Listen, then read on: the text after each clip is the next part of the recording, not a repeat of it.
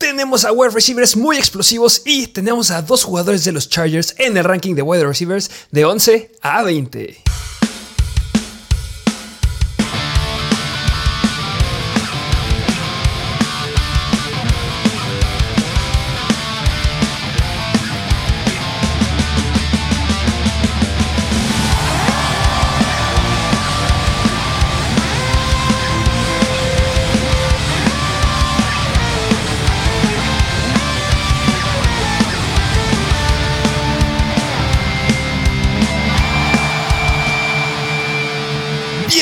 A un nuevo episodio de Mr. Fantasy Football. Un nuevo episodio, un nuevo ranking, acabando de, bueno, complementando más los rankings ya pasados que habíamos subido ya todos del top 10, toca otro del top 11 a 20. Y como bien dijiste, wide receivers bastante explosivos en este ranking en específico. Y yo lo he dicho, yo, la posición de wide receivers yo creo que es de las más profundas, en especial este año, me gusta muchísimo, pero, pero quiero escuchar tú de manera general, ya que vimos el análisis, lo que vamos a decir a continuación, ¿cómo ves de manera general estos 11 a 20 wide receivers? Muy interesante. Yo creo que ahorita es justamente la oportunidad, es un gran año para ver cómo explota la siguiente grupo de wide receivers que en los siguientes años de fantasy van a estar dentro del top 10. Eh, nada más como que un punto que se me hizo muy interesante al, al hacer todo este análisis y ya lo llegamos a discutir. Y me acordé del año pasado, ahorita no la relación. Porque el año pasado teníamos solamente dos equipos llegaban a juntar a dos wide receivers dentro del top 20. Uno era los Tampa Bay Buccaneers con, con, Mike Evans y con Chris Godwin. Y el otro eran los Rams, que era con Robert Woods y Cooper Cup. En ese entonces, no solamente nosotros, muchos este, analistas por lo que se estaba viendo, se consideraba que Robert Woods pudiera tener un poquito más de, de, oportunidades, un poquito más de volumen que este Cooper Cup, lo cual no pasó. Cooper Cup fue irreal, Robert Woods se rompió, ya tocaremos ese tema, pero ahorita se vuelve a dar la misma situación. Hay dos jugadores del mismo equipo que podría ser, no lo sé, tú me dirás, que el que vayamos a arranquear en segundo pudiera quedar por arriba del primero. No lo sé. Ya, ya, ya, iremos viendo a lo largo de la temporada. Yo creo que vale la pena el riesgo. Muchos jugadores receivers son dependientes a sus corebacks. Muchos cambios, eso sí es increíble. Muchos cambios, muchos compañeros nuevos, eh, nuevos coordinadores ofensivos. Me gusta, me gusta y hay unos confiables, otros no tanto, pero el techo es alto. Ah, una locura. Sí, sí, sí, bien lo dijiste. Hay muchos cambios en varios equipos, como puede ser en Miami, como puede ser en Denver, como puede ser también en los Chargers. Mejoras, como bien lo dijiste, de coaches, llegan corebacks nuevos, traen un esquema ofensivo nuevo.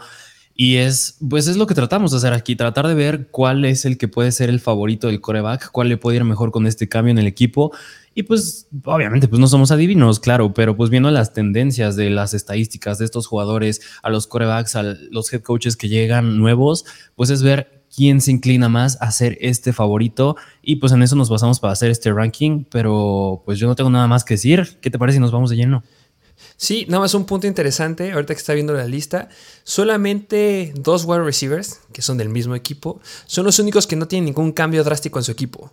Todos los demás o llegan a un nuevo equipo, o llega con un nuevo coreback, o hay nuevos contratos. Entonces, está interesante. Sí, sí, sí, sí, me gusta bastante la situación.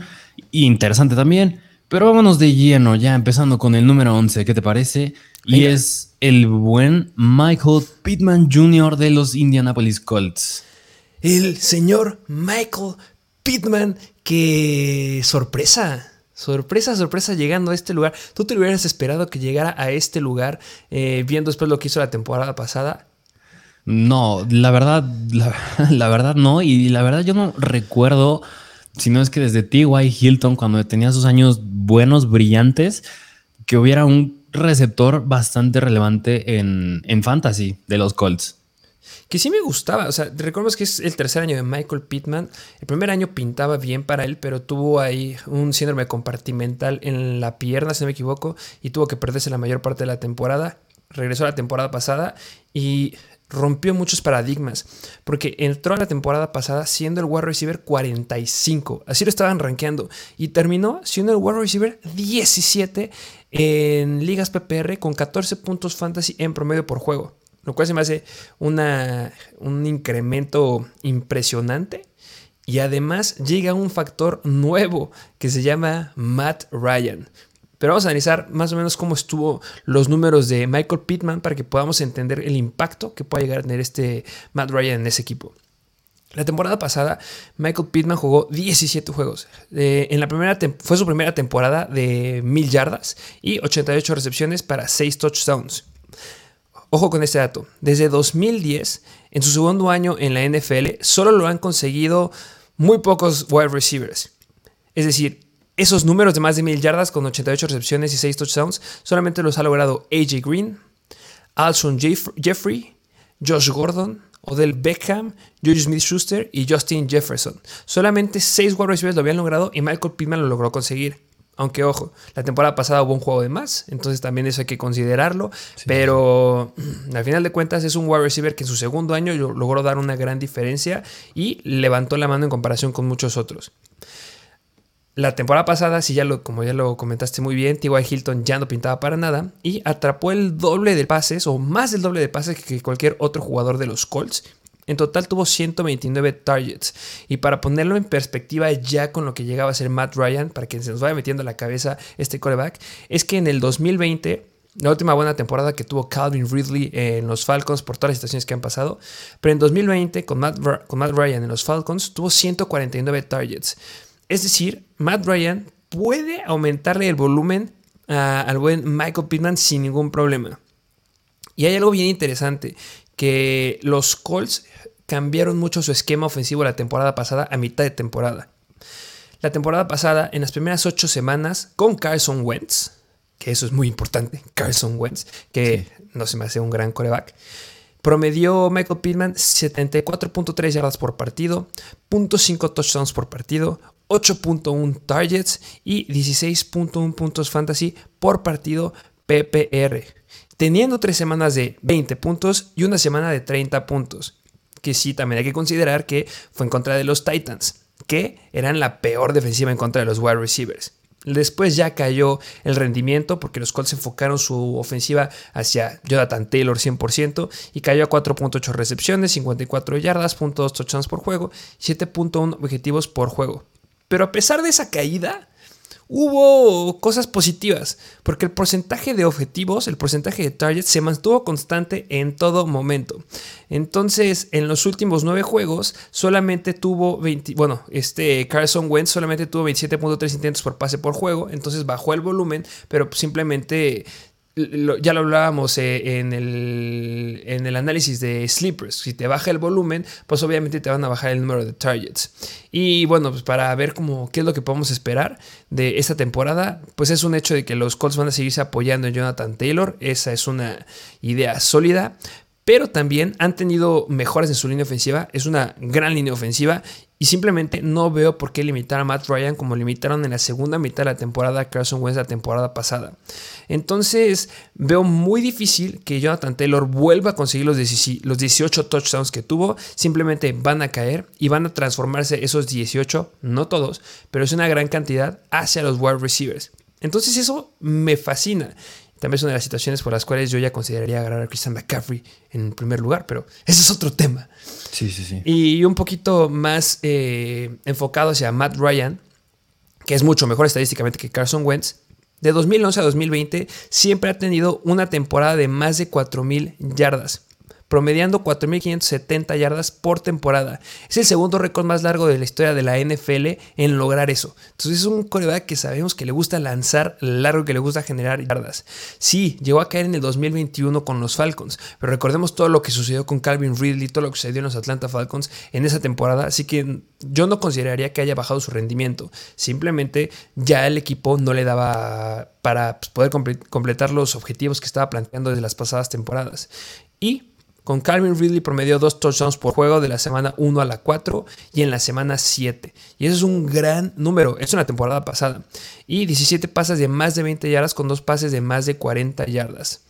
Entonces vimos en la temporada pasada los poquitos juegos con Calvin Ridley, que es un wide receiver nivel 1 que tiene el potencial de mantenerse en ese lugar, como sí lo aprovechó y dos touchdowns por juego es algo increíble. Entonces simplemente van a mejorar las cosas para Pittman Pero pues sabemos que ya como para cerrar la idea de Michael Pittman, que depende 100% de Matt Ryan, que aunque bueno, no, es un aunque. Simplemente yo no veo un escenario en el que Matt Ryan pueda ser peor o pueda ser menos dominante que Carson Wentz. Entonces tiene un piso muy, muy sólido que ya les dijimos, o ya les dije, que terminó como el wide receiver 17. Entonces ahí está su piso y puede seguir subiendo y subiendo y subiendo. Y simplemente hay gente que está considerando draftearlo después de Terry McLaurin. Y seamos sinceros, McLaurin no ha logrado para nada lo que ha hecho Pittman, ya estaremos hablando de él. Y además, McLaurin ya tiene a Carson Wentz. Entonces, se me hace un gran wide receiver. Tiene un piso sólido de al menos, ya siendo muy drástico, de ser un wide receiver 13. Así sería y con el potencial de quedar dentro de los primeros 10. Claro, nunca lo hemos visto hacerlo, pero nunca ha tenido un coreback que le haya dado esa posibilidad y simplemente es el wide receiver 1, a pesar de que esté Paris Campbell o que esté el velocista de segunda ronda que agarraron que es Alec Pierce o este Molly Cox. Bueno, y digo, ya para cerrar un poquitito de Michael Pittman, Solo a mí me gustaría remarcar tres puntos. Y es, uno, la línea ofensiva. Yo creo que sí, no es nada más que en los Colts haya mejorado, pero pasas estar en Atlanta, la tercera peor, a la tercera mejor con Quentin Nelson ahí en los Colts. Segundo punto muy importante, dijiste que Matt Ryan es una mejora impresionante a Carson Wentz. Carson Wentz jamás me ha gustado en la vida personalmente y estadísticamente no me gusta. Y tercer punto muy importante, Matt Ryan es muy capaz de alimentar a muchos wide receivers, puede hacer lo que hacía Michael Pittman con Matt Ryan, con Calvin Ridley en Atlanta. Y de igual forma, otro que me gusta como sleeper es Paris Campbell también. Sí, Paris Campbell puede ser bueno. Paris Campbell siempre ha sido un buen wide receiver que dependiendo, dependiendo de la semana y dependiendo contra quién vayan, lo puedes agarrar en waivers. Simplemente es cero estable, pero me gusta muchísimo Michael Pittman porque al final ya tiene a alguien que lo puede llegar a explotar y le van a darle volumen. Simplemente si tú piensas en un quarterback que sea de excelencia de los últimos 10 años, en buscar pases profundos y en mejorar la cantidad de estadísticas que tienen sus wide receivers, es Matt Ryan. Y simplemente Pittman ya lo tiene. Muy difícil que llegue a entre los mejores wide receivers del año. Tampoco hay que exagerar. Pero simplemente quedar entre los top 10 yo creo que es algo muy realista. Y lo digo, para fantasies o drafts que lo están llevando donde está Terry McLaurin, no hay manera en que dudes esa, esa dudes entre McLaurin y Pittman. No hay manera, no lo hagas. Ve por sí, Pittman, seguro. Pero bueno, pues eso fue por Michael Pittman. Vámonos al puesto número 12, al wide receiver, la nueva adquisición de los Philadelphia Eagles. Y es el buen AJ Brown, que, que mira, yo cuando estaba viendo un poquito a AJ Brown, yo creo que nada más por historial de los Philadelphia Eagles, yo creo que desde Deshaun Watson, yo no veía algún otro wide receiver que fuera relevante para los Philadelphia Eagles ¿O tú qué me dices de tu jugador favorito del NFL, el buen Alshon Jeffrey? Oh, lo odio. No me hables de Alshon, de verdad no. Aquí no se dice, es el innombrable. no se habla de Alshon Jeffrey, lo odio. Lo drafté por muchas ocasiones y siempre me dejaba llorando. No. Pero bueno, pues ahorita llega AJ Brown. ¿Y qué me puedes decir de AJ Brown que ya pinta ser otro bastante relevante de los Eagles? Que AJ Brown es simplemente las estadísticas no son tan favorecedoras, ese es mi punto de vista, pero físicamente es un atleta. Y simplemente el hecho que es un atleta lo hace estar aquí. Y no hay manera de que lo bajemos. Quedó como el wide receiver 32 en Fantasy PPR, en Ligas PPR, la temporada pasada, promediando 13.9 puntos. Recordemos que solamente jugó 13 partidos. Y podrías decir que es una baja en su rendimiento. No, no lo sé. No, lo, lo mismo, la misma situación, simplemente una lesión no podemos hacer que nos juzgue el rendimiento que puede tener a futuro y más un wide receiver que sigue siendo joven. En el 2018 había sido el wide receiver 21 y en el 2019 había sido el wide receiver 12. Calla wide receiver este, 32, sí ha sido su peor número, pero a final de cuentas llega un equipo que tiene una nueva cara y eso me gusta. Eh, superó las mil yardas como novato, que eso es muy importante. No muchos llegan a superar las mil yardas, ya lo llega a decir con este Pitman, que lo hizo en su segundo año, pero este compadre lo hizo en su primer año. Y en 2021, que esto es también se debe remarcar, tuvo tres juegos con al menos 133 yardas y un touchdown. Y también tuvo otro más que fue en playoffs, pero ese no lo contamos en fantasy porque solo nos enfocamos en la temporada oficial, las 18 semanas. Eh, ¿Hay competencia? Yo no creo que haya competencia. Yo creo que su principal competencia sería Dallas Goddard.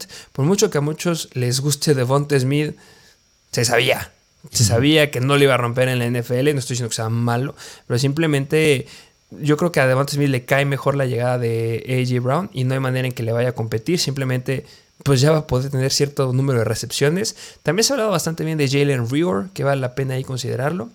Y hablemos de los Philadelphia Eagles, que recordemos que en el 2021, en la mayoría de las semanas, fueron una, una ofensiva enfocada en la carrera. Pero también recordemos que eso no es un punto malo. AJ Brown nunca está en un equipo que esté enfocado al pase.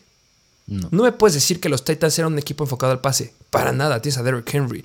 Entonces, es un escenario que AJ Brown ya domina y que ya nos ha demostrado que ha podido ser en 2019 el wide receiver 12 con 17.4 puntos fantasy en promedio por juego. Entonces, llega un escenario que ya no va a ser en, predominio o carrera, pero va a tener que enfocarse un poquito más hacia el pase. En 2020, con Derrick Henry, llegó a tener una temporada de 70 recepciones, 1075 yardas y 11 touchdowns. Y Ojo con esto que es de los Eagles. Las primeras seis semanas fueron las que más vimos un ataque aéreo de los Eagles. Eh, Smith promedió 7.3 targets por juego, 57.5 yardas por juego. Y al final de cuentas, AJ Brown en su mejor temporada llegó a promediar 7.7 targets por juego. Es decir, pásale esos 7.3 targets que tuvo Devonta Smith a AJ Brown. Y AJ Brown sí puede convertirlos en mayor cantidad de yardas y en touchdowns. Entonces, simplemente el suelo es la temporada que tuvo en 2019 a mi punto de vista, War Receiver 12 y ahí para arriba. Sí, sí, sí. Y mira, del año pasado, mm, lo que... Híjole, a mí en lo personal no me gusta mucho AJ Brown. Bueno, ahí va por dos cosas. Una, en el 2021, en 7 de 13 juegos, hizo menos de 10 puntos fantasy. Y 6 puntos o menos en 3 juegos.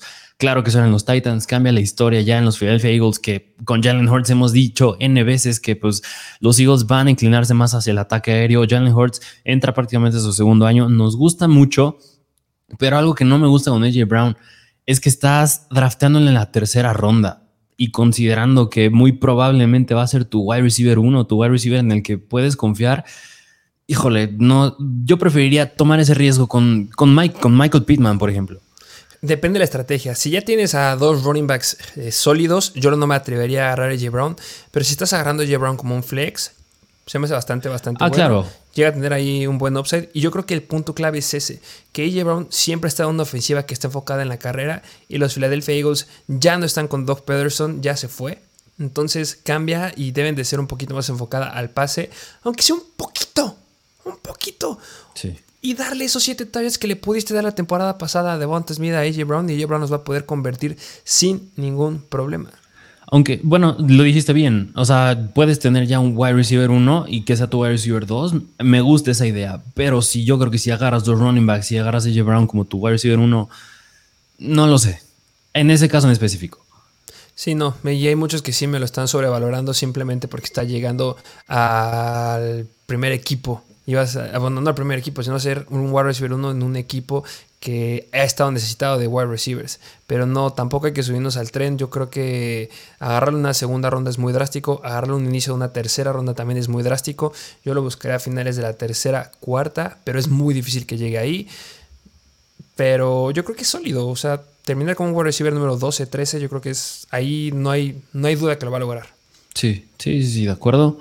Pero bueno, eso fue por AJ Brown. Vamos al wide receiver número 13 y es el buen Keenan Allen de Los Ángeles Chargers. Que Keenan Allen, híjole, no hablando de Keenan Allen, hablando de los Chargers, pasa una situación que es bastante debatible ahí con Mike Williams. Pero hablando de Keenan Allen, para mí yo creo que lo podremos llamar como un, un mister confiable y un pick bastante seguro del tercer round. Y voy a decir bastante breve, tú me darás una, voy a decir cuatro razones. Y estas cuatro razones me dirás tu opinión de por qué Keenan Allen deberías draftearlo. Una es que es de los mejores wide receivers en consistencia. En el 2021, más de 10 puntos fantasy en todos, menos un partido en el, bueno, ya lo dije, en el 2021.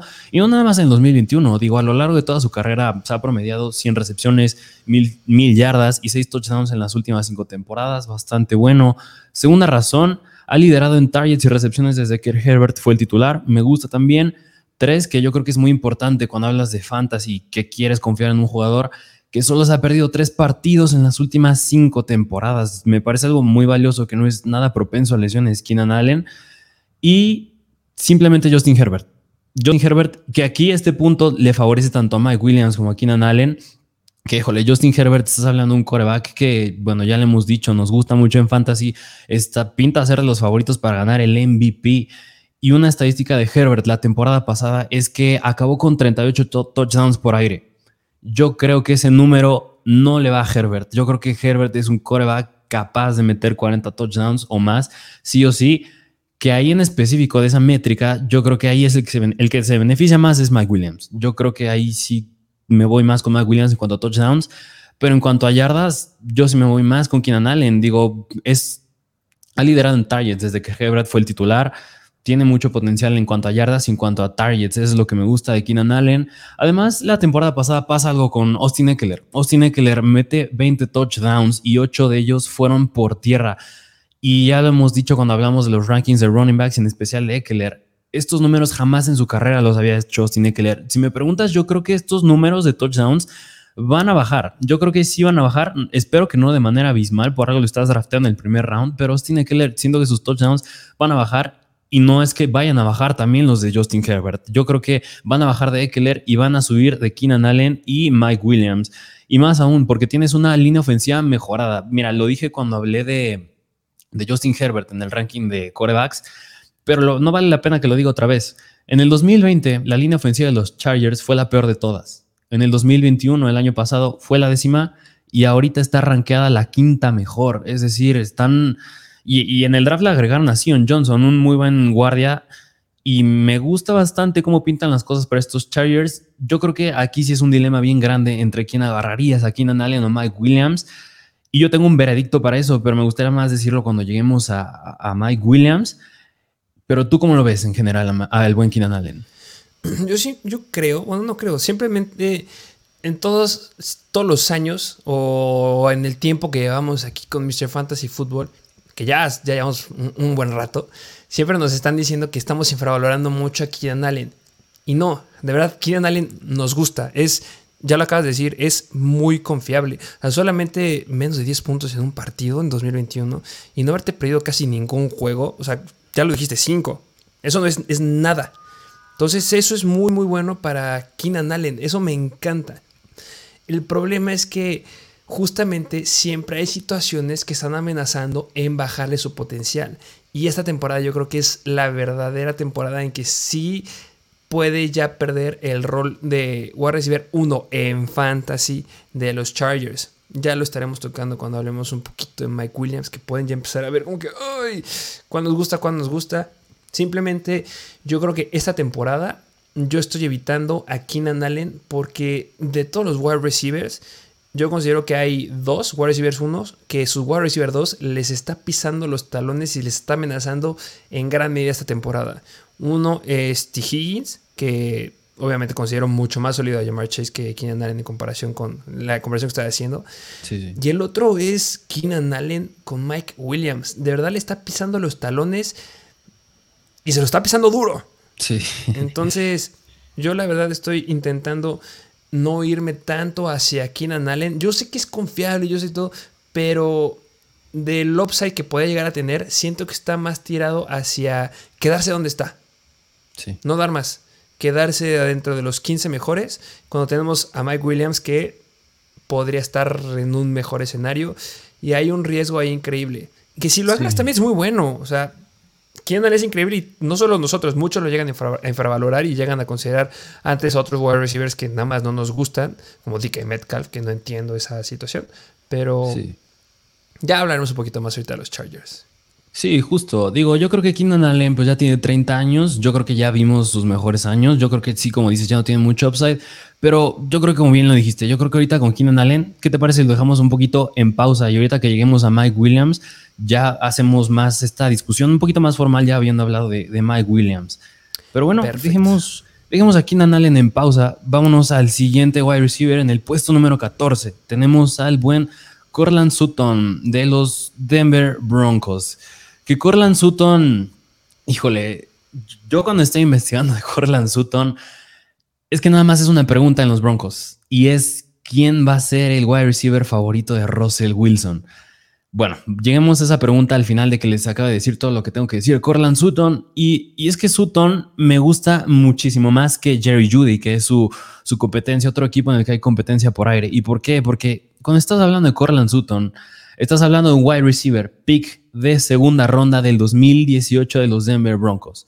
Un receptor que ha estado tres temporadas completas con corebacks como Case Keenum, Joe Flacco y Teddy Bridgewater, es decir, apenas llega con un buen coreback y aún así, en el 2019 fue seleccionado al Pro Bowl con Joe Flacco. Y me estás diciendo que ahorita ya tienes a Russell Wilson.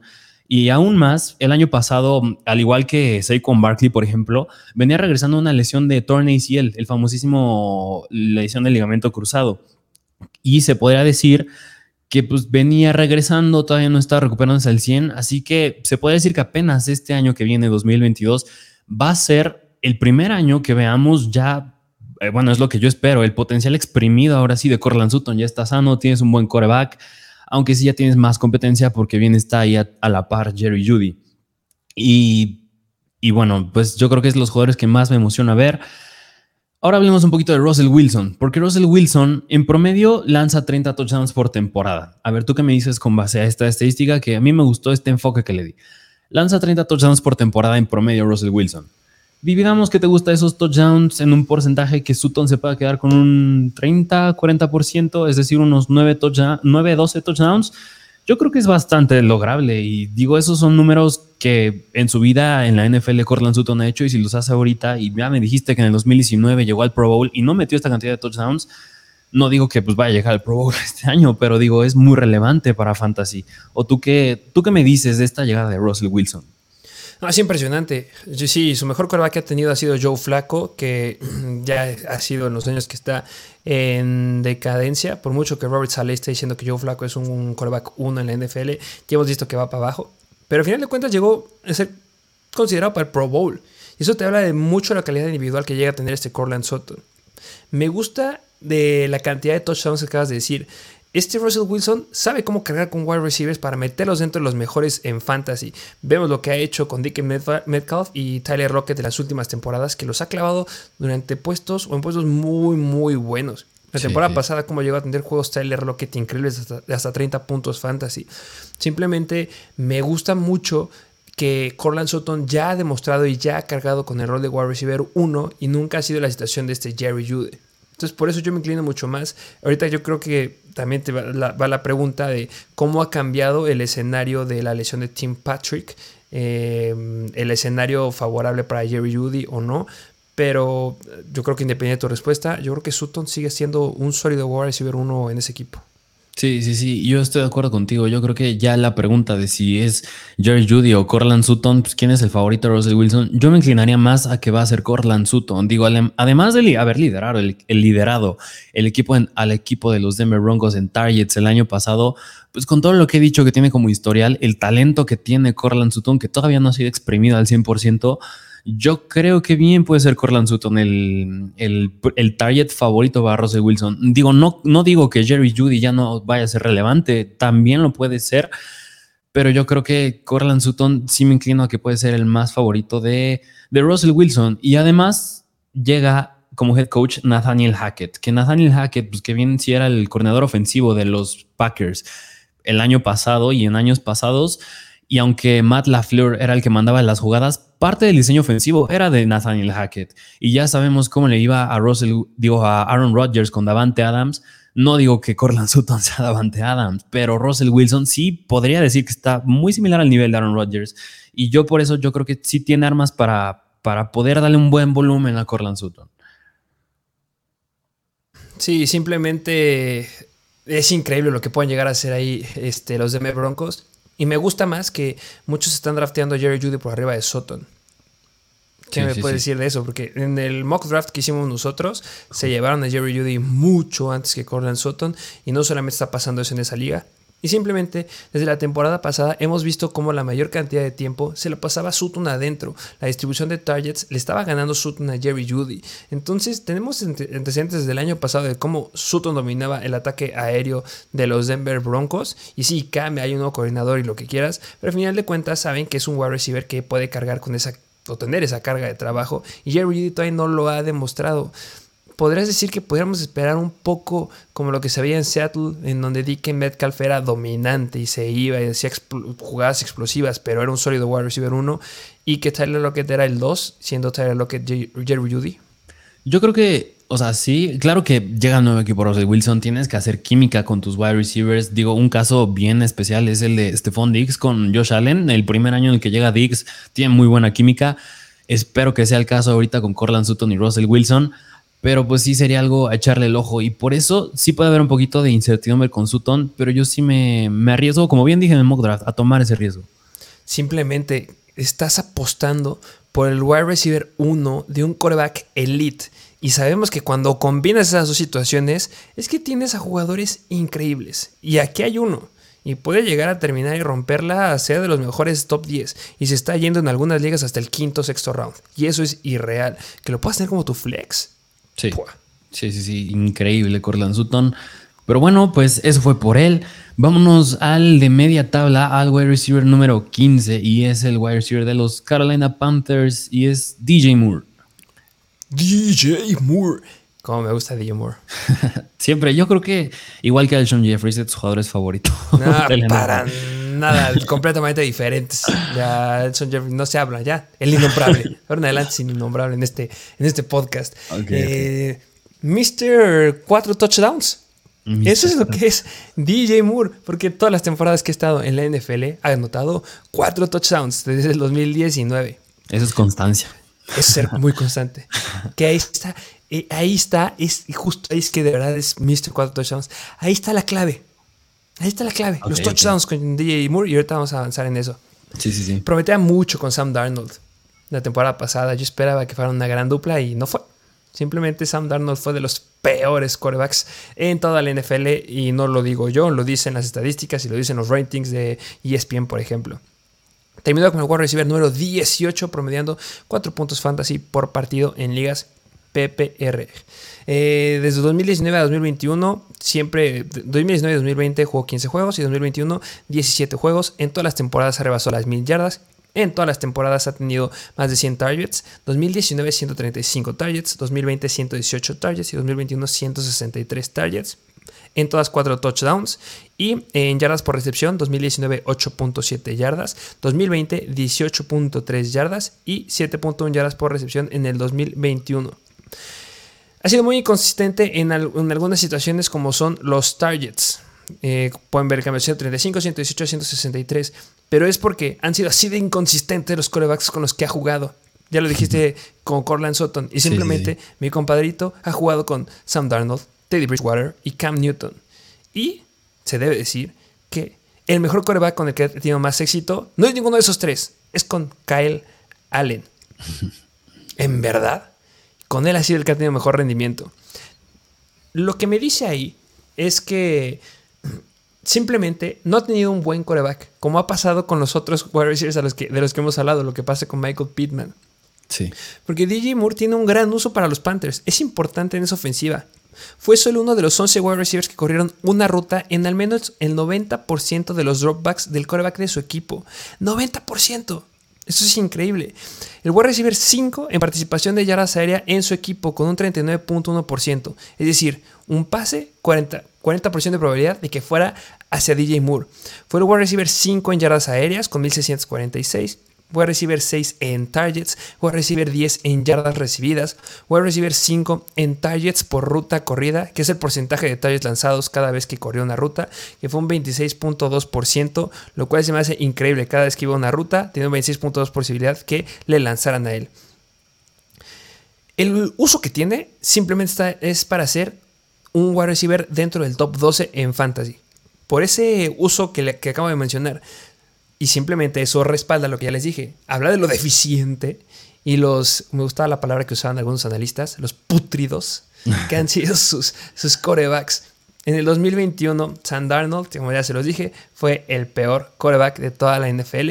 Jugó, tuvo 11 starts y en eso logró 59.9 pases este, completos. Fue el cuarto peor de la liga en ese aspecto. 2.527 yardas aéreas y un pésimo rating de 71.9. Para que sea una idea, no estoy diciendo que sea malo, pero un coreback que quedó en media tabla fue Mac Jones. y Mac Jones, quedando en medio de la tabla, tuvo un rating de 92.5 y Sam Darnold de 71.9. Si quieren saber el del quarterback 1, pues el MVP Aaron Rodgers 111. O sea, nada que ver. Sam Darnold registró más pases interceptados que pases de touchdown. Tuvo tres intercepciones y solamente nueve touchdowns. Entonces, muchos me dirán, ah, es que llega Baker Mayfield y Baker Mayfield no es bueno. Lo que quieras, no será bueno, pero al menos mejor que Sam Darnold es. Y esa discusión de quién va a ser, quién va a ser el coreback en los Panthers, más que no sabemos si va a ser Sam Darnold, es puro marketing, no caigan en eso. Se sabe que va a ser Baker Mayfield. Y un punto bien interesante es que igual Baker Mayfield fue un pésimo coreback la temporada pasada, pero no podemos dejar pasar que se lastimó el hombro en la semana 6. Y antes de que se lastimara el hombro en la semana 6, el coreback número 6 en yardas por intento de pase con 8.5, el coreback 7 en profundidad de sus pases lanzados 9.6 y Jarvis Landry, como el wide receiver número uno de los, Browns, terminó como el wide receiver 18 en ligas PPR en el 2018 y como wide receiver número 12 PPR en 2019. Y eso gracias a Baker Mayfield.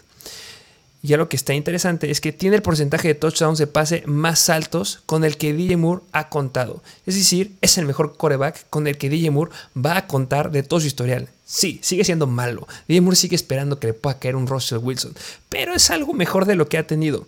Simplemente van a aumentar los touchdowns, que es lo único que le ha hecho falta a buen DJ Moore. Y pues simplemente ese wide receiver indiscutible el wide receiver uno indiscutible de los Panthers y va a tener un gran volumen. Esperemos que ya esté saludable Christian McCaffrey para que puedan hacer una distribución ahí equitativa. Pero simplemente DJ Moore es el mejor escenario que se le ha presentado. Ahora sí, de verdad. Y mira, yo creo que igual, ah, complementando esto que estás diciendo que es el mejor escenario, también algo que pasa en los Carolina Panthers bien interesante es que llega un nuevo coordinador ofensivo. Llega Ben McAdoo. Y Ben McAdoo, nada más para que se den una idea, del 2014 a 2017 fue el coordinador ofensivo y head coach de los Giants. ¿A qué wide receiver relevante en esos años estuvo en los New York Giants? Odell Beckham. Odell Beckham, sus años de brillar de Odell Beckham estuvieron en los Giants. Y así que me dijeras que Eli Manning era un muy buen quarterback en aquellos años, no. Y yo creo que ahorita, no, o sea, yo creo que si comparamos a Mayfield con Eli Manning en aquellos años, yo creo que sí era mejor Eli Manning pero no, no están muy lejos uno del otro. Simplemente, wide receiver 18 en ligas PPR con el peor coreback de la liga. Vean, es que hay que entender eso. Por eso está aquí, por eso se merece. No estoy diciendo que es el mejor y lo repito, pero simplemente cambia el esquema, cambian las cosas. Es mejor Baker Mayfield. Espero que no se vuelva a lastimar el hombro.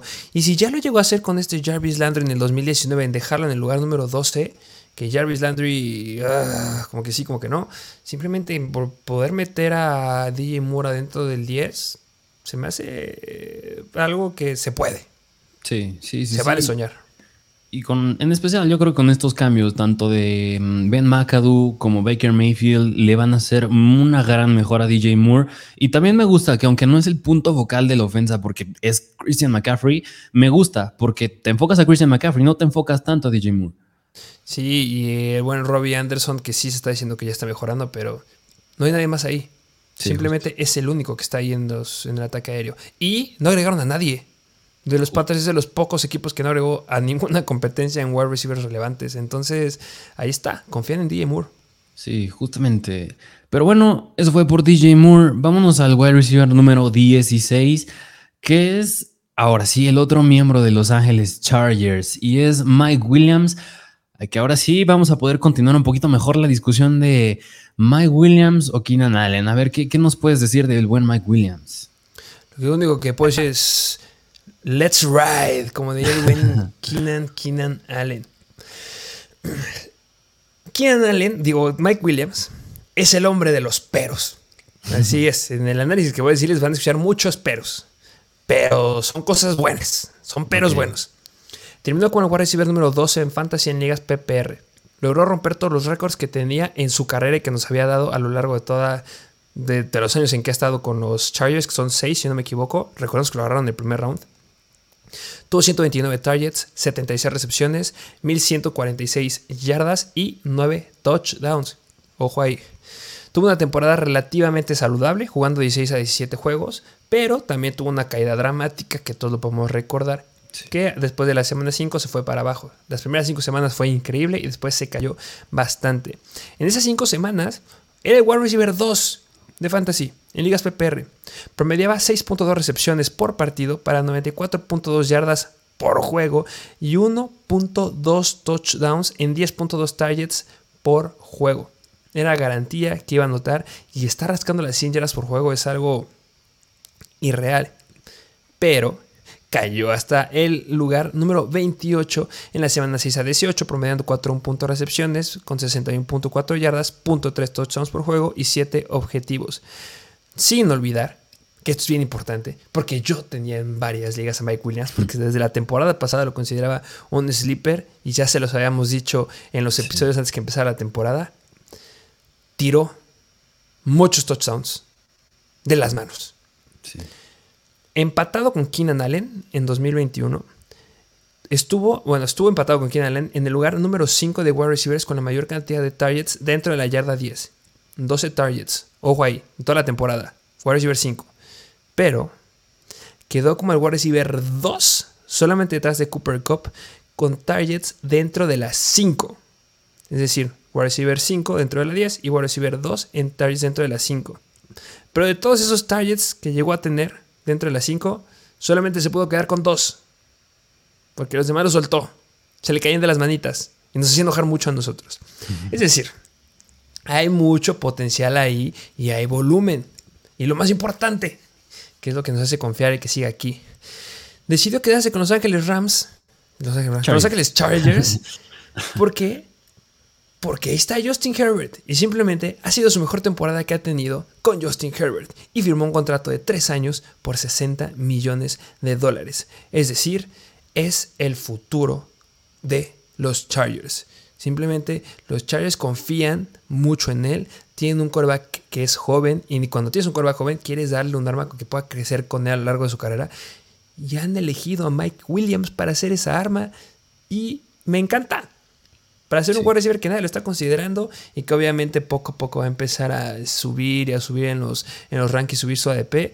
Pero lo vale 100%. Es un wide receiver que ni siquiera estás viendo en la cuarta, en la quinta, a lo mejor en la sexta ronda ya lo estás encontrando. Tiene todo el potencial. Recordemos lo que hacía Mike Evans, lo que hacía Dan Thielen con la cantidad de targets que tiene dentro de esa zona roja. Y no solamente eso, a Mike Williams lo vamos a usar en pases largos. Es increíble el potencial que tiene.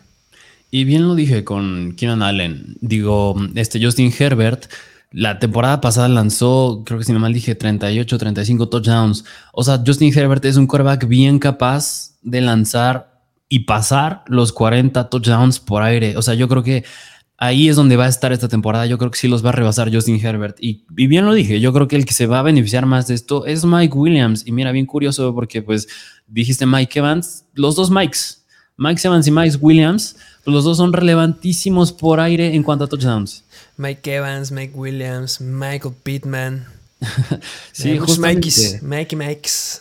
Y mira, yo creo, a ver, tú me dirás de esta opinión, pero yo dije que iba a decir como un veredicto final que tenía con respecto a Keenan Allen y Mike Williams. Y es este, yo a Keenan Allen, yo lo veo como un wide receiver seguro, con un poco de upside, no mucho, dada la mejora constante de Justin Herbert, la regresión de touchdowns de Austin Eckler y una mejora en la línea ofensiva, que la línea ofensiva también aplica para Mike Williams. Y a Mike Williams lo veo como un wide receiver de upside, 100%, pero con un poco de seguridad, o sea, no tanto como Keenan Allen, dados los touchdowns, que seguramente los va a superar a Keenan Allen, yo creo que eso sí va a ser un hecho, y pues como les dije, ya llegó el momento de que Justin Herbert meta más de 40 touchdowns o más. Así que a mi gusto, digo, eso es personalmente, a mí me gusta más la seguridad cuando drafteo y yo creo que por eso me podré inclinar un poquitito más a Keenan Allen. La diferencia no es abismal, digo, están súper cercanos, pero yo creo que me inclino un poquito más a Keenan Allen.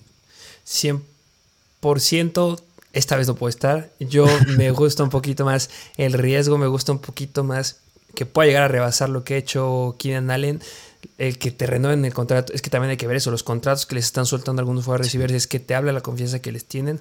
Y simplemente me gusta mucho. Lo único que hay como que, o sea, sí entiendo 100% de lo que acaba de decir de Austin Eckler, que va a empezar a perder eh, touchdowns, pero no podemos olvidar que llegó Isaiah Spiller También es un jugador importante, recuérdenlo. Cuando estén en su round 11, 12, agarren Isaiah Spiller.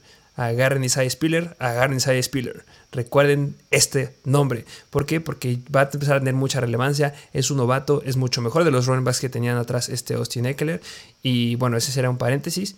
Pero a pesar de que vaya a bajar los touchdowns de Eckler, van a seguir algunos para Isaiah Spiller.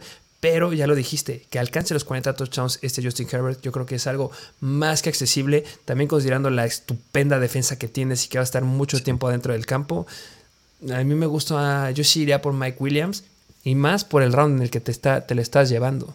Tampoco exageren, no vayan a agarrar a Mike Williams en el tercer round. No, no, no, por favor, no. Jueguen con el ADP. Simplemente si ya está en una ronda donde esté cerca, vale mucho la pena ir por un Mike Williams que un Terry McLaurin. Y, mira, y, además, ¿qué me dices? Que están en una división donde te vas a enfrentar a los Broncos, a los Raiders, a los Chiefs. Juegos sumamente competitivos. Tienes que lanzar. Tienes que lanzar, sí o sí. Muchos puntos. Por todo lado, haber puntos ahí.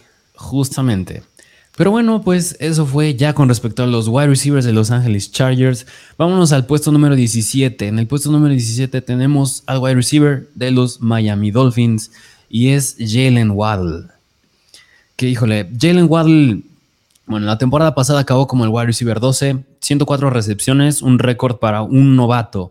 Y algo que pasa en estos Miami Dolphins, que es otra situación bastante importante, es que una, llega Tyreek Hill y otra llega Mike McDaniel, que, que pues digo, a pesar de que Jalen Waddle, la verdad como jugador me gusta, yo creo que concuerdas conmigo, la temporada pasada eran nuestros sleepers favoritos, nos gustaba muchísimo más que Devonta Smith.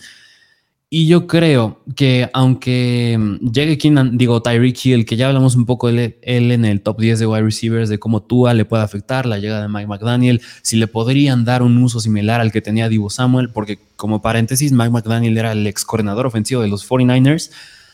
A pesar de que discutimos eso, yo mencioné que Jalen Waddle le podría quitar ciertas oportunidades. ¿Y por qué?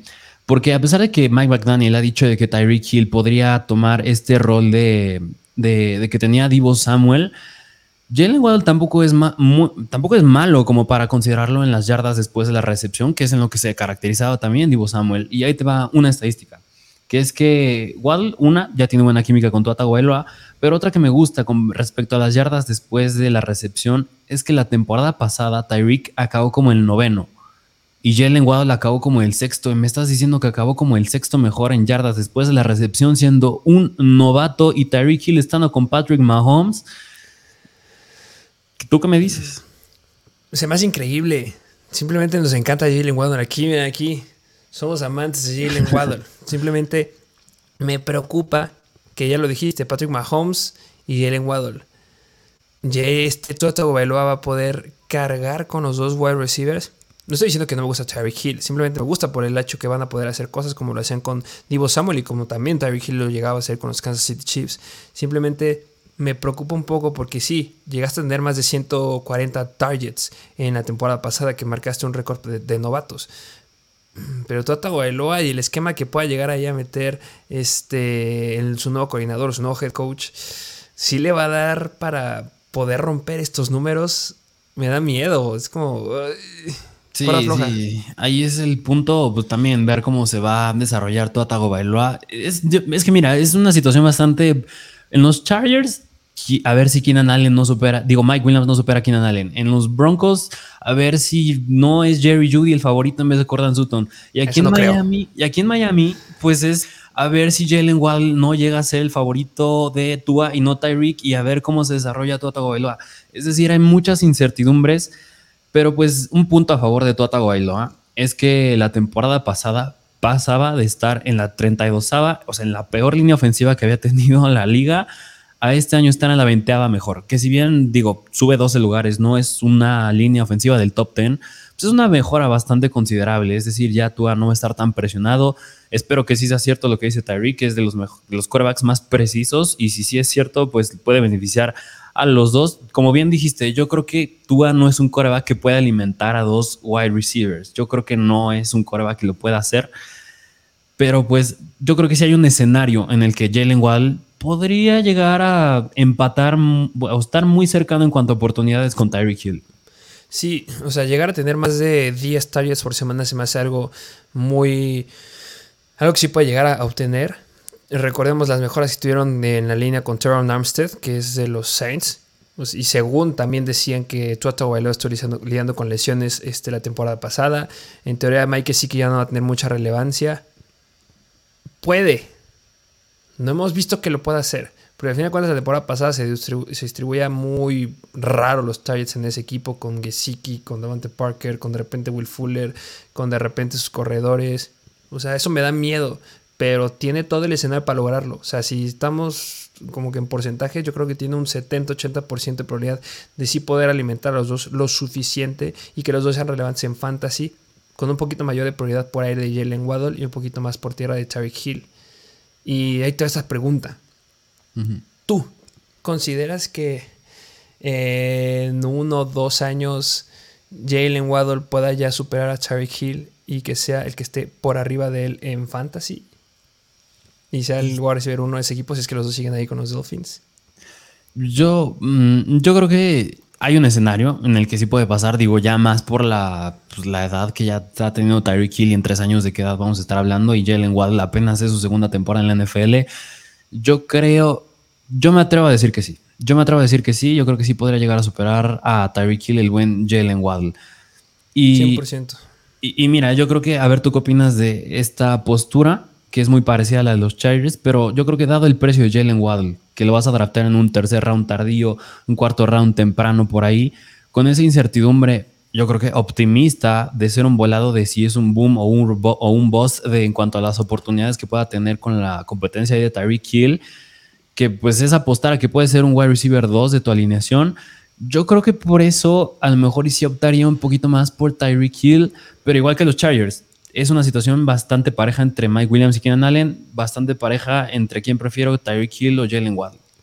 A mí, no me, yo no me iría tampoco por Tyreek Hill, justamente por eso. O sea, no estoy diciendo que sea malo, Simplemente lo acaba de decir, pasa muy, similar con Keenan Allen y con Mike Williams.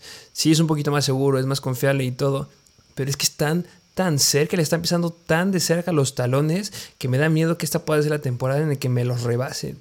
Y simplemente por el costo que Charlie Hill hay algunos que se lo llevan a final de la segunda ronda, principios de tercera, y que Jalen Waddle hasta podría llegar a finales de la cuarta, no lo sé, dependiendo cómo esté drafteando, a mediados de la cuarta. Ay, Siento que Waddle es que se ve muy bien el escenario que tiene. Nos gusta, nos gusta. Aquí ah, vamos a ir a Jalen Waddle. Justamente. Pero bueno, eso fue por Jalen Waddle. Vámonos al wide receiver número 18 y es el wide receiver de Los Ángeles Rams y es Allen Robinson.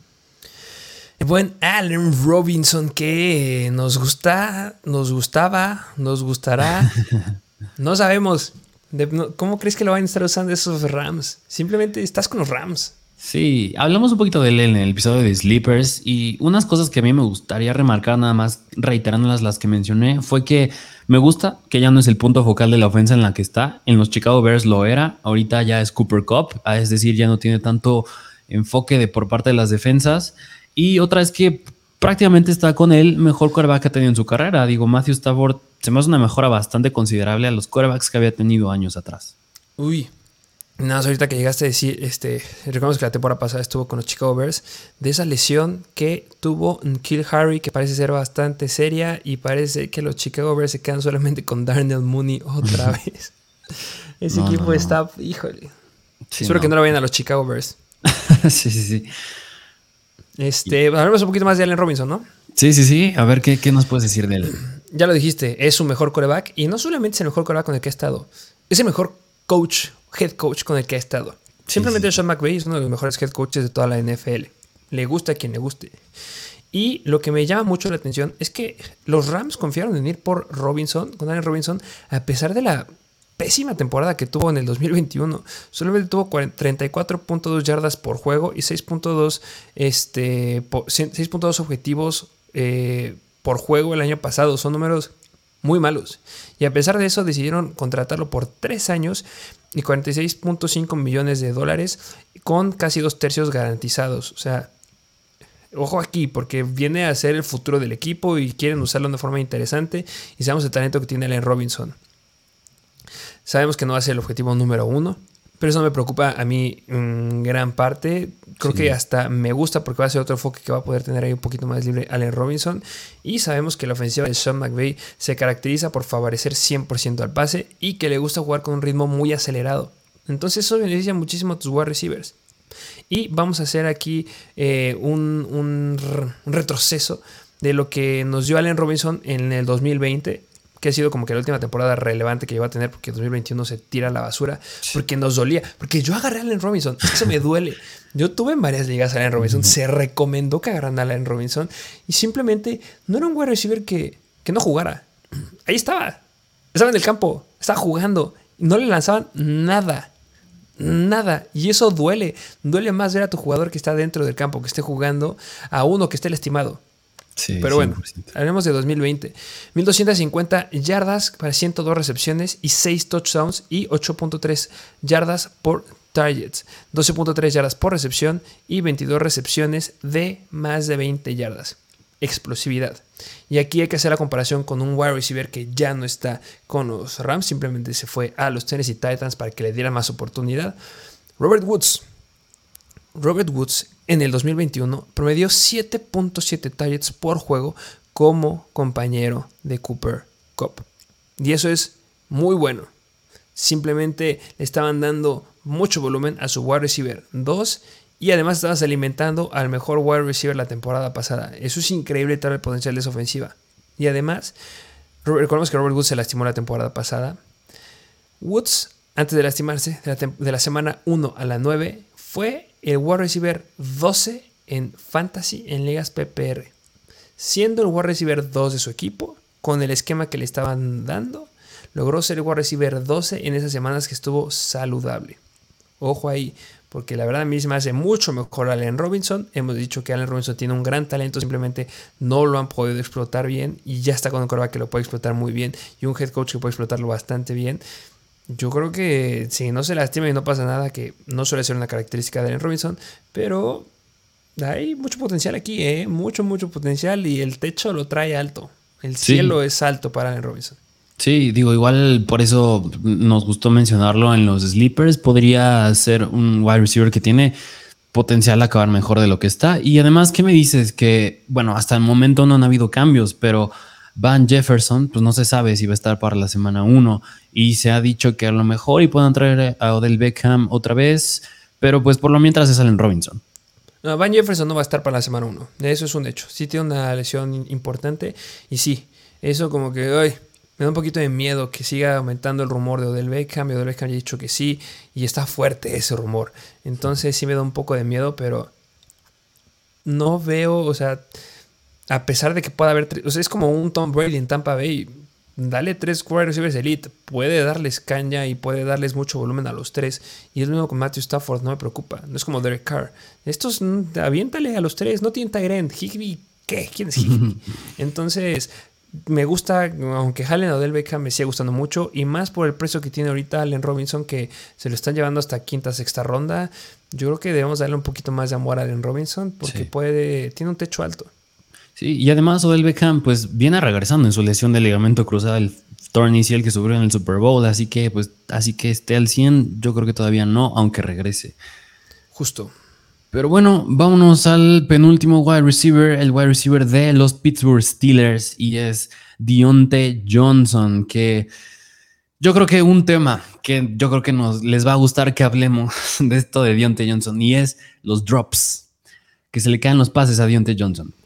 Ay, yo, mira, yo creo que hace dos temporadas fue Deontay Johnson, pero la pasada fue Mike Williams. Sí, sí, sí, sí. Y ahí te va. Me gustaría hacer énfasis en esto. Porque, pues sí, se le critica mucho de no cacha y ahí les van los números. 2019 no tiró ni un pase. 2020 tiró 15 pases, fue el que tiró más pases. Y el año pasado tiró 7 pases. Fue rankeado el séptimo. Es decir, en sí, solo ha sido un mal año en cuanto a drops para Deontay Johnson. ¿Por qué? Porque el año pasado, en cuanto a drops, ahí les va, tuvo menos drops que Justin Jefferson, Jamar Chase, Tyreek Hill y Keenan Allen. Dejen de ponerles etiqueta a Deontay Johnson. Aquí queremos a Deontay Johnson. Qué tristeza de curva que va a tener esta temporada, pero pues yo creo que ya hablarás de eso.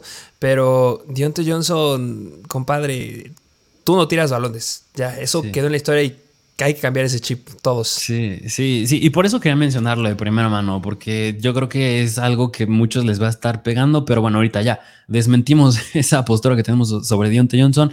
Vámonos ahora sí a lo que él hace, porque yo creo que si no mal recuerdas, hace unos Hace un mes y cachito subimos un post a Instagram con un análisis específico de Dionte Johnson y yo creo que vale la pena retomar ciertas cosas que mencionamos en ese post. Y uno es que fue el segundo wide receiver con más targets del 2021, 169. Y, y Deontay Johnson está teniendo una tendencia en ascenso de targets, es decir, en, el 2019 tuvo 92, 2020 144 y ahorita 169, es decir, es algo muy bueno. Otro punto es que, bueno, no está de más mencionarlo, es de los mejores wide receivers logrando la separación. Tercer punto muy importante es que en el 2021 fue la tercera peor temporada de Big Ben en su vida. Y aún así me estás diciendo que acabó como wide receiver 8. Vamos un poquito más específico. En el 2021, Ben Roethlisberger fue el séptimo peor coreback en precisión, con el 74% de sus pases siendo precisos. Pero entre los 10 peores corebacks en precisión, en mala precisión, fue el que más intentos tuvo con 605. Es decir, es un porcentaje malísimo. Y otro punto un poquito más específico es que Roethlisberger tuvo un rating y casi igual al que tuvo Taylor Heineke, Daniel Jones e incluso Baker Mayfield. Y aún así me estás diciendo que acabó como wide receiver 8 Dionte Johnson. Me gusta bastante. Simplemente y, también hay otro dato que pusimos ahí en, esa publicación de Instagram, que Deontay Johnson ya ha sido relevante con malos quarterbacks. Con Mason Rudolph fue relevante. O sea, al final de cuentas, y no me acuerdo quién era el otro que también habíamos puesto ahí de los quarterbacks. Este, ahorita sacamos el dato. Pero hay relevancia. Y sí, llega un quarterback que no es elite, pero pues tampoco es que sea malo. Ya tuvieron los Buffalo Bills para pulirlo una temporada. Recordemos que también hablaban muy bien los Buffalo Bills de él en el 2021. Josh Allen llegaba a hablar bien de él. Tenía sus juegos explosivos ahí con Chicago. No estoy diciendo que es lo mejor, pero simplemente es una mejora. Pasa la misma situación que con DJ Moore. Tuviste el peor coreback de toda la NFL en el 2021 y es una mejora. Sí, pues, mm, no es, no es lo mejor. Exacto, no es un Russell Wilson. Y mis Steelers, que no son, yo no lo voy a los Steelers, no sé por qué mis Steelers. pero este, todavía necesitan pulir un poquito más a Kenny Pickett, que también se considera que podría llegar a estar ahí. Mason Rudolph, como el quarterback 1, que sigue siendo un cuento que yo tampoco creo, que tampoco hay que subirnos a eso. Em, no sé, ¿qué me puedes decir de la competencia que podría llegar ahí con Chase Claypool y con este George Pickens? ¿Podrá sí. estar Mira, yo creo que, ah, o sea, yo creo que Claypool, digo, Claypool se me hace un wide receiver con muchísimo talento. George Pickens, aunque también se me hace con mucho talento, sigue siendo un novato. Yo creo que sí le podrán llegar a competir en cuanto a targets, pero pues yo creo que no es que Deontay Johnson fuera el favorito de Rotlisberger. Es que al ser un, uno de los mejores wide receivers que logras la separación en la ruta, pues te hace que los quarterbacks te volteen a ver. Y bien lo dijiste, Mitch Trubisky no es una mejor impresionante, pero sí, estuvo con Ball, estuvo con Sean McDermott, estuvo con Josh Allen, ya tuvo que haber aprendido algo, al menos es lo que yo espero. Y Kenny Pickett, yo creo que es un buen prospecto porque ahí les va. Cosas que me gustan de Kenny Pickett es que es bueno dando leyendo las progresiones de sus receptores, es decir, si Dionte Johnson es la primera opción a leer, es bueno haciendo eso Kenny Pickett, es bueno dando un buen engaño a los safeties y es tiene una una precisión bastante decente. Algo que no gusta es que si bien le falta un poco de fuerza en el brazo y tiende a correr cuando está en la bolsa de protección, los puntos buenos que les acabo de decir yo creo que es suficiente para darle volumen a Dionte Johnson. Yo creo que, yo creo que puede alimentar bastante bien a Deontay Johnson. Yo creo que le va a ir bien. Yo creo que es muy confiable. Yo creo que le estamos rankeando justamente donde debe de estar y tiene mucho potencial de subir.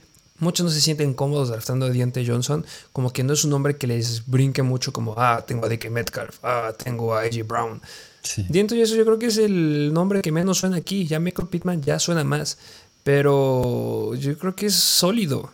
Sí. Y sí es muy sólido. Yo lo he tenido en varias temporadas y por mucho que te haga estar agarrando y rasguñando el sillón cuando estás viéndolo jugar y por favor no lo vayas a soltar, por favor aviéntenselo, ¿qué estás haciendo afuera del campo? Es un jugador bastante mm, emotivo de tenerlo. Está divertido tener a Deontay Johnson, se los puedo, se los puedo asegurar. ok, ok, buen, buen prospecto, buena idea de Deontay Johnson. Pero bueno, eso fue por él. Y vámonos al último puesto, que bueno, en el último puesto yo creo aquí tuvimos una, pues no supimos bien a quién colocar si entre dos jugadores. Y es Terry McLaurin y DK Metcalf, que en lo personal son jugadores que no me gustan mucho. Pero ¿qué te parece si nos vamos primero por Terry McLaurin? Mm, podemos ver ahí al buen Scary Terry McLaurin que, híjole, eh, es un wide receiver que que es bueno. Sí, no. Simplemente el equipo no le ayuda. Ha liderado a Washington en los objetivos de recepciones y yardas recibidas en cada una de sus primeras tres temporadas, con 900, 1100 y 1000 yardas en sus primeros tres años, para ir con 58, 87 y 77 recepciones y 7, 4 y 5 touchdowns. Ha bajado un poquito de rendimiento. Eh, para ser indiscutible, wide receiver 1 no ha mostrado mucho progreso. Vemos que ha ido como que muy estable. No ha sido nada explosivo. Pero viendo lo mismo de los corebacks que ha tenido, simplemente han estado cambiando mucho de corebacks. Case Keenum, Kyle Allen, Taylor Heineke. Y han sido malos. Por mucho que nos guste Taylor Heineke aquí, han sido malos. Y me gustaría recordar el punto que está diciendo con Michael Pittman y con Carson Wentz en el inicio del ranking. Carson Wentz ya llega a Washington y no estoy muy feliz con eso porque simplemente ay, tengo mucho miedo y, lo que no me gusta en nada es que justamente se los dije que estén considerando a Michael Pittman y a, a, Terry McLaurin como su opción de a cuál agarro a los dos. O sea, simplemente es Michael Pittman. Eso no lo lleguen a dudar para nada. En volumen, este, en la temporada pasada, corrió una ruta en el 91% de los dropbacks y terminó en segundo en la NFL en yardas aéreas, compartida solamente detrás de Justin Jefferson. O sea, tiene mucha, mucha distribución. A lo mejor cada vez que van pasando los años le aumentan el número de, de, rutas para que esté corriendo, le aumentan el número de targets, pero simplemente la profundidad de sus targets ya no han aumentado. Y este, desde 2010 tiene, tiene un punto importante que son las lesiones.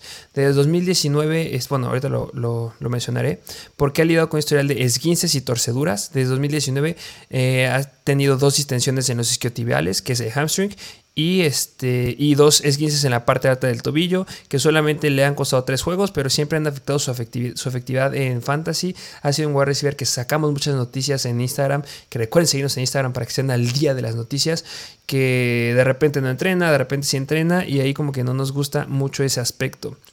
Eh, hablemos un poquito de Carson Wentz.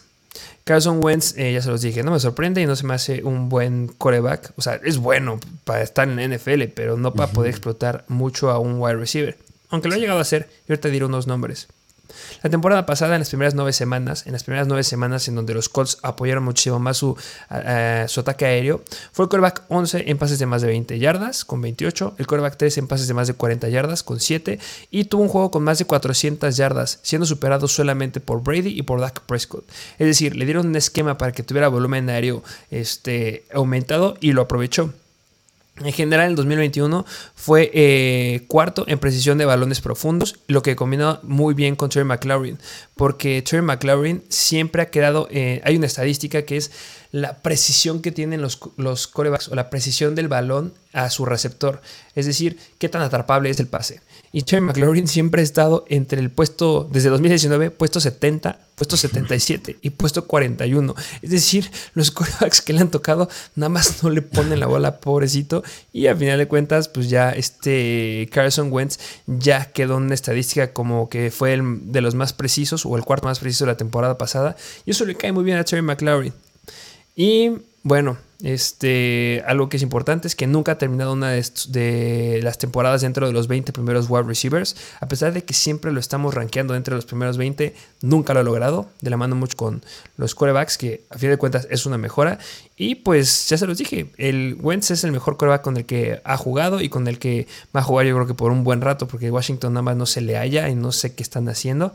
Algunos dicen que Jimmy G podrá ser una opción, no lo creo. Pero pues a final de cuentas también hay que considerar que ya hay más competencias con los wide receivers. Recordemos que está Curtis Samuel, que desde la temporada pasada era como que si juega, no juega, está lastimado, que sí, que no y que no sabía nada, pero ya está listo para regresar y que jalaron al novato de primera ronda, Jahan Dodson. Y nos gusta Jahan Dodson. Y nada más como para finalizar, en una entrevista en NFL Live le preguntaron a McLaurin qué pensaba de la incorporación de Wentz y dijo que fue una parte muy importante de que decidiera renovar su contrato con Washington, que hayan firmado a Carson Wentz. Y, mira, y de Terry McLaurin, me gustaría hacer una comparación bastante interesante con Darnell Mooney, que a ver, tú me dices tu opinión de esta comparación. En el 2021, Darnell Mooney tuvo 80 recepciones, 1055 yardas y 4 touchdowns. McLaurin en el 2021, 77, 77 recepciones, 1053 yardas y 5 touchdowns.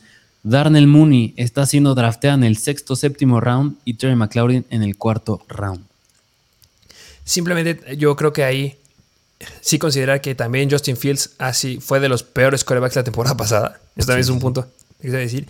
Y Carson Wentz sí fue malito, pero pues sí tiene, o sea, es mejor. O sea, sí. yo creo que Terry McLaurin ya es, ya es veterano, ya, ya sabe cómo se juega en la NFL le han, no le han dado un rol específico los, los Washington, el Washington Football Team, los Washington Commanders, perdón. Sí, ya son Commanders. no le han dado un rol específico. Espero que ya me lo enfoquen más y no sea como que, ah, eres novato, ah, sí, rutas largas. Ah, no, ya es su segundo o tercer año. Ah, mejor sabes que apréndate todos estos, este árbol de rutas porque vas a tener más volumen. Y como que Terry McLaren es como que, oh, ¿qué estoy haciendo? Como que sí, como que no. Y nada más no se hallaba. Yo espero que ya me lo pongan un poquito más sobre los pies sobre la tierra, que sea el wide receiver que sea en deep, eh, en pases profundos, que es un poquito como lo usaban a Darnell Mooney. Y, y a pesar de eso, de lo que acabo de decir, sí, yo sigo considerando que está muy alto, porque muchos están sobrevalorando el potencial de Carson Wentz que es mejor de lo que ha tenido. Pero al final de cuentas, ya les dije cómo le fue a Michael Pittman en las primeras 8 semanas con Carson Wentz. 74.3 yardas por partido, .5 touchdowns por partido, 8.1 tareas por juego y 6 puntos fantasy. O sea que es bueno. Pues simplemente hay muchas cosas que cambian eh, a diferencia del running back que tenías en los Colts que te podía quitar mucho la atención de la defensiva y aquí el backfield que nada más no se haya nadie con nadie que simplemente no sabemos qué pasa por la cabeza de los running backs. Recordemos que este JD McKissick de repente se iba y de repente se quedaba y pensamos que iba bien Antonio Gibson y después ya no y es una locura. Sí. Pues sí, pero bueno, pues eso, eso fue con respecto a Scary Terry, Terry McLaurin. Y pues hablar un poquito de DK Metcalf, que los tenemos empatados, que pues la temporada pasada yo creo que fue una probadita para los Seahawks de lo que serían este equipo sin Russell Wilson, porque pues en su vida se había perdido un partido y se perdió tres la temporada pasada y ahorita ya no está. Y yo creo que hablando de DK Metcalf es importante ver lo que hizo en esos tres partidos sin Russell. Y en esos tres partidos promedió 17 puntos por partido, que es algo bastante, yo considero regular cuando hablas de un jugador como DK Metcalf. Pero en general en, 2021, ya no nada más esos tres partidos, fue muy dependiente al touchdown. El 29% de sus puntos vinieron de touchdowns y yo creo que es algo que 100% no lo va a poder hacer con Drew Locke o Geno Smith, que es otra incertidumbre, que no sabemos quién va a ser el quarterback titular. Y yo creo que en general con respecto a DK Metcalf, es un jugador que tiene el upside, ahí está, pero es un volado porque no sabemos quién va a estar de quarterback, que si bien Geno Smith bueno, no es un coreback bastante relevante. Drew Locke a mí cuando era novato me llegaba a gustar, pero ahorita no me gusta para nada. O sea, sea Geno Smith, sea Drew Locke, no me gusta. Y yo creo que si me preguntas en cuanto a las oportunidades que pueda tener DK Metcalf, siento que su target share, los targets que vaya a tener con Tyler Lockett, van a estar bastante similares y Tyler Lockett se está yendo muchísimo más abajo que DK Metcalf. Yo creo que por eso, no sé cómo veas tú, agarrar a DK Metcalf como tu wide receiver 2 es muy arriesgado a mi gusto. Y bueno, de flex yo creo que no te va a llegar, pero si lo logras agarrar a tu flex, mis respetos, pero yo creo que ya es algo bastante bueno. Pero como wide receiver 2, mucha incertidumbre con Metcalf. No, pero si lo agarras quizá tu flex, pero ya teniendo a alguien, al menos ah, a un running back, o sea, agarrarlo en el quinto round. Pero no lo creo, porque son nombres muy inflados, de verdad. Yo creo que está muy alto el nombre de, de Metcalf, o sea, simplemente no veo un escenario en que yo agarre a Metcalf y deje pasar a Pittman, AJ Brown, a Keenan Allen, a Sutton, DJ Moore, Mike Williams. No hay manera. A Waddle Allen Robinson, a Dionte todavía no. McLaren, yo creo que me inclino un poquito más hacia McLaren porque al final de cuentas tenemos a alguien que ya está probado, que Carson Wentz ya ha tenido targets profundos y que pues al menos ya pudo guiar a un equipo a Super Bowl. Pero Gendo Smith, que yo considero que hace quarterback 1, no ha demostrado nada. Y ahí está la diferencia. un poquito cambia porque de los quarterbacks, John Smith no ha demostrado mucho y Carson Wentz ha demostrado un poco, pero ha demostrado. Y Terry McLaurin no ha demostrado porque nunca ha quedado dentro del top 20 y DK Metcalf ya ha demostrado. Lo que motiva en agarrar a Metcalf es que todos piensan que va a ser la opción, que va a ser el jugador de elección y que él es el jugador importante en ese equipo. Pero tienes muchos jugadores relevantes atrás. Tienes a Noah Fant, que lo acabas de jalar. Tienes a Tyler Lockett. Y tienes un grupo de running backs que están deseosos de que les des, les des bola. Rashad Penny, el novato que acabas de agarrar, este... Kenneth Walker. Siempre se me olvida. Kenneth Walker. y tienes otros dos ahí que es este... Ya no me acuerdo de sus nombres. DJ Dallas. DJ Dallas y este Homer. Entonces, hay, híjole, un coreback sabemos que puede pegarle muy, muy fuerte a una ofensiva y no, un, riesgo muy necesario. Es muy diferente que consideres un coreback riesgoso y pienses en un Trubisky a un Smith. Prefiero a Trubisky. Sí, 100%.